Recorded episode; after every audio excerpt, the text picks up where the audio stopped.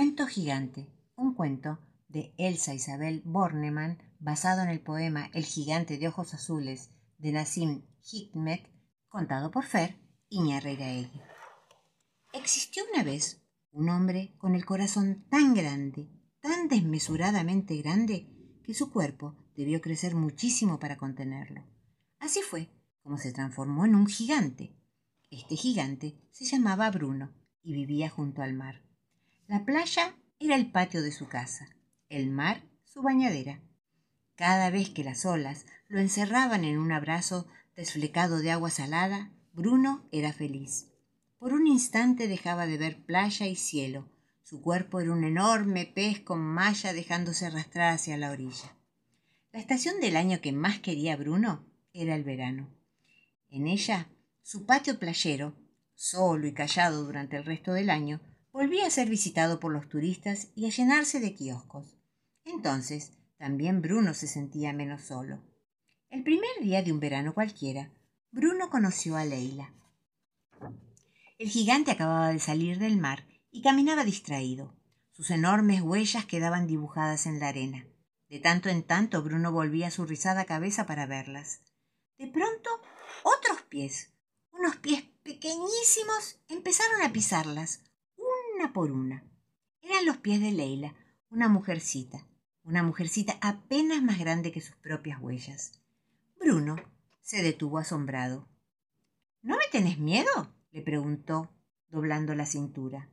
Leila, larga trenza castaña rematada en un moño, simuló no escucharlo. Bruno se acercó un poquito más. ¿Sos sorda, acaso? Te pregunté si no me tenés miedo. Y el aliento del gigante hizo agitar las cortaderas de las dunas. La mujercita se rió. No, ¿por qué habría de temerte? Eres tan hermoso. La belleza no puede hacer daño. Bruno se estremeció. ¿Hermoso yo? Sí, eres hermoso. Me encanta el metro de azul que tienes en cada ojo. El segundo día de aquel verano, Bruno se enamoró de Leila. ¿Quieres casarte conmigo? se animó a preguntarle, quebrando la timidez por primera vez en su vida. Sí, le contestó ella, quiero casarme contigo. Y se alejó saltando. El tercer día de verano, ni bien la siesta se despertó, Bruno corrió hacia el mismo lugar del encuentro, buscando la larga trenza castaña, y la encontró muy ocupada juntando almejas en un balde. Hola, Leila, le dijo después de mirarlo unos segundos en silencio. ¿Qué tal, Bruno? le respondió ella. Desde esa tarde y hasta que terminó el verano, el gigante y la mujercita se encontraron en la playa todos los días. El último día de las vacaciones, Bruno la tomó de la mano y la llevó con los ojos cerrados a conocer la casa que él mismo había construido frente al mar. Podés abrir los ojos, Leila, le dijo, tras caminar un largo trecho por la playa. Esta será nuestra casa. Aquí viviremos cuando nos casemos. Y el enorme corazón de Bruno hizo agitar su camisa tanto o más que el viento. Lo primero que vio Leila fue el zócalo que le llegaba hasta las rodillas. Después miró la puerta, de la que ni siquiera podía alcanzar el picaporte. Finalmente echó su cabecita hacia atrás y la contempló entera. Una gigantesca casa de piedra ocupó su atención durante media hora, el tiempo necesario para verla de frente, con sus pequeños ojos. Puerta de madera, tallada con extraños arabescos, ventanales con vidrios azules, una cúpula, allá, a lo alto, tan lejos de la playa, tan cerca de las nubes. Ay, no me gusta, dijo Leila de repente con su vocecita chillona. No me gusta. Pero si todavía no la viste por dentro, le dijo el gigante un poco triste, y tomándola en brazos, franqueó la entrada y llevó a Leila hacia el interior de la casa. Ni bien pisaron la alfombra del vestíbulo, Leila protestó. ¿Y esas escaleras? ¿Para qué tantas escaleras? ¿No hay ascensor en esta casa? ¿Pensás que me voy a pasar el día subiendo y bajando escaleras? Pero es que por esta escalera vas a alcanzar el verano, le explicó Bruno tartamudeando. Esta otra te va a llevar a la terraza. Desde allí miraremos ahogarse el sol en el mar todos los atardeceres. Aquella sube hasta la noche de Reyes. Podrás poner tus zapatos cada vez que lo desees. Esa llega a un jardín de aire libre. Allí tendrás todo lo que quieras para llenarte las manos. Esa otra no, no, no, no, requete no, exclamó Leila pataleando. No me gusta esta casa. Yo quiero una casita chiquita, bien chiquita, con cortinas de cretona y macetitas con malbones. Pero allí no cabría yo, gimió Bruno. No cabría. Y podrías sacar la cabeza por la chimenea, aseguró Leila, y desenrollar tu barba por el tejado, y estirar los brazos a través de las ventanas, y deslizar una de tus piernas por la puerta, doblar la otra y. No. Bruno era un gigante, y esa mujercita no sabía que el corazón de un gigante no cabe en una casita chiquitita. Un gigante hace todas las cosas en gigante. Hasta sus sueños son gigantes. Hasta su amor es gigante. No caben en casitas chiquititas. No caben. Adiós, Bruno, le dijo entonces. No puedo casarme con vos. Y dando varios saltitos desapareció de su lado. A la semana siguiente se casó con un hombrecito de su misma altura, y desde entonces vive contenta en una casita de la ciudad, con cortinas de cretona y macetas repletas de malbones. ¿Y Bruno? Pues Bruno sigue allá, junto al mar. Sabe que cualquier otro verano encontrará una mujercita capaz de entender que su corazón gigante necesita mucho espacio para latir feliz. Y con ella estrenará entonces todas las escaleras de la casa de piedra, y con ella bailará en la cúpula, al compás de la música marina, y con ella tocará, alguna noche, la piel helada de las estrellas. El pasaje de la oca, un cuento de Elsa Isabel Bornemann, contado por Fer Iñarreiraegui. El pasaje de la Oca era una callecita muy angosta, tan angosta que a las personas que allí vivían les bastaba estirar la mano a través de las ventanas para estrecharlas de sus vecinos de enfrente. Todos eran felices allí, y yo no tendría nada más que contarles si una madrugada no hubiera llegado al pasaje de la Oca el señor Álvaro Rueda. Este señor estacionó su automóvil justo a la entrada del pasaje y tocó insistentemente la poderosa bocina hasta despertar a los habitantes de la callecita. En cinco minutos ya estaban todos alrededor del auto, entre dormidos y asustados, preguntándole qué sucedía. Álvaro Rueda, mostrándoles un plano, les anunció entonces la terrible noticia. Señores vecinos, yo soy el dueño de este terreno. Lamento comunicarles que la semana próxima desaparecerá el pasaje de la Oca. Haré demoler todas las casas, puesto que aquí construiré un gran edificio para archivar mi valiosa colección de estampillas. Múdense cuanto antes. Y despidiéndose con varios bocinazos, puso en marcha su vehículo y se perdió en la avenida. Largo rato los vecinos del pasaje de la Oca no hablaron, no lloraron ni se movieron. Tanta era su sorpresa. Parecían fantasmas dibujados por la luna, con sus camisones agitándose con el viento del amanecer. Más tarde, sentándose en los cordones, estudiaron diferentes modos de salvar el querido pasaje. 1. Desobedecer al señor Rueda y quedarse allí por la fuerza. Pero esta solución era peligrosa. ¿Y si Álvaro Rueda, furioso, ordenaba lanzar las máquinas topadoras sobre el pasaje sin importarle nada? No, en ese caso lo perderían sin remedio. 2. El pasaje de la oca podría ser enrollado como un tapiz y trasladado a otra parte. Solución que fue descartada. No, imposible. Se quebrarían todas las copas, se harían añicos las jarras y los floreros de vidrio. ¿Cómo salvarían los espejos? 3.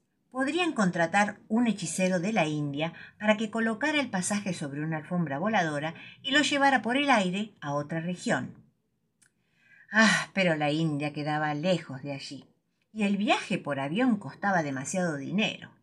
Ya estaban por darse por vencidos, resignándose a perder su querida callecita, cuando el anciano don Martín tuvo una idea sensacional.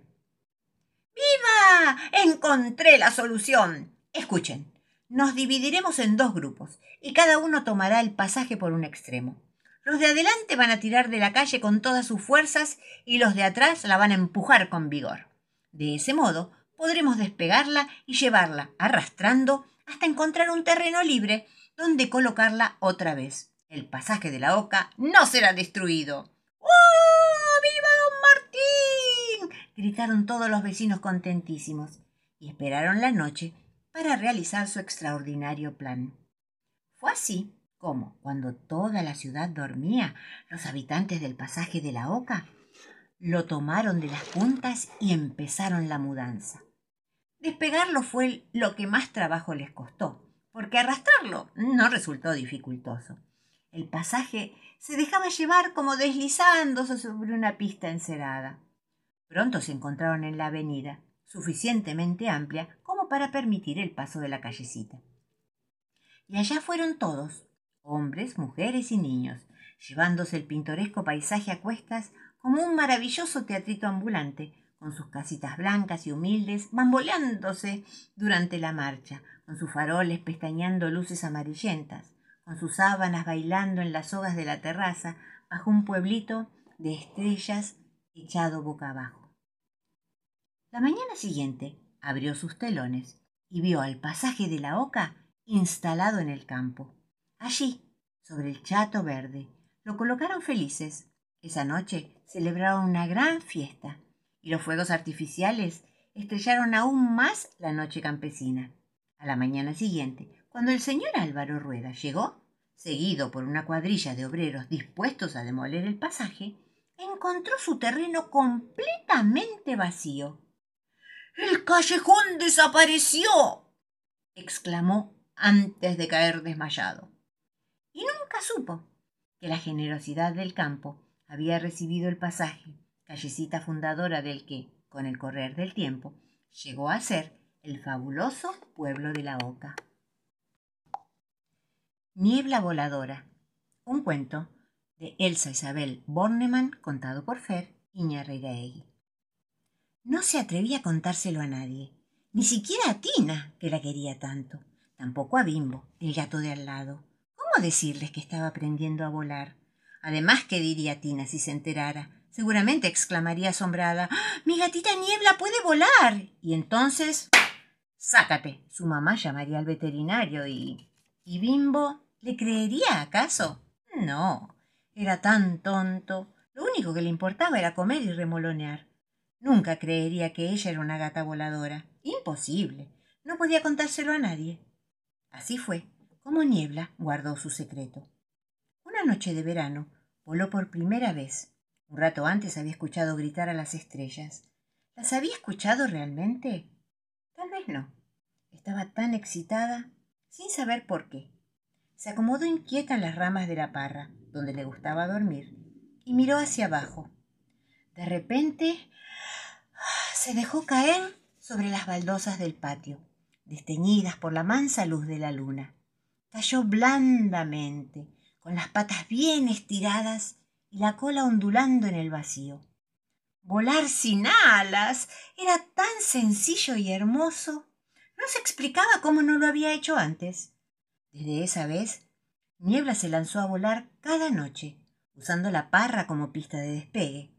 Su cuerpito gris se extendía en el aire hasta alcanzar las copas de los árboles de la vereda, el mástil de la escuela de enfrente, la veleta de la fábrica, la torre de la iglesia alto, cada vez más alto, cada vez más lejos de los sueños de la gente, cada vez más cerca de los sueños de la luna. Qué lindo era ver todo desde allí arriba. El aire tibio del verano se rompía en serpentinas a su paso. Las calles eran rayitas oscuras con fosforitos encendidos aquí y allá. Alto, cada vez más alto, hasta que una noche el cielo crujió en relámpagos las estrellas se pusieron caperuzas negras y ya no se las vio. Una fuerte lluvia se volcó sobre el verano. Niebla volaba distraída cuando las primeras gotas le mojaron la cola, el lomo, las patas, la cabecita. Tina se despertó en su habitación sacudida por los truenos. Niebla. se dijo preocupada. Niebla está en la parra y va a mojarse. Salió corriendo hacia el patio.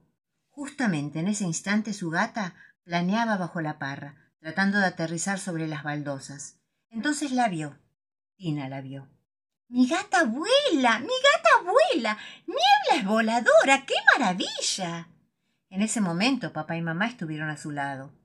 Pero, Tina, ¿qué haces bajo la lluvia? Ay, Tina, siempre imaginando disparates. Solamente las aves pueden volar. A la cama, nena. Te va a hacer daño mojarte. Pobrecita mi Tina, sigue creyendo que su gatita volverá. Ya te traeremos otra. Tina no los escuchaba. Se dejó llevar hasta su habitación. Se dejó abrigar en su cama.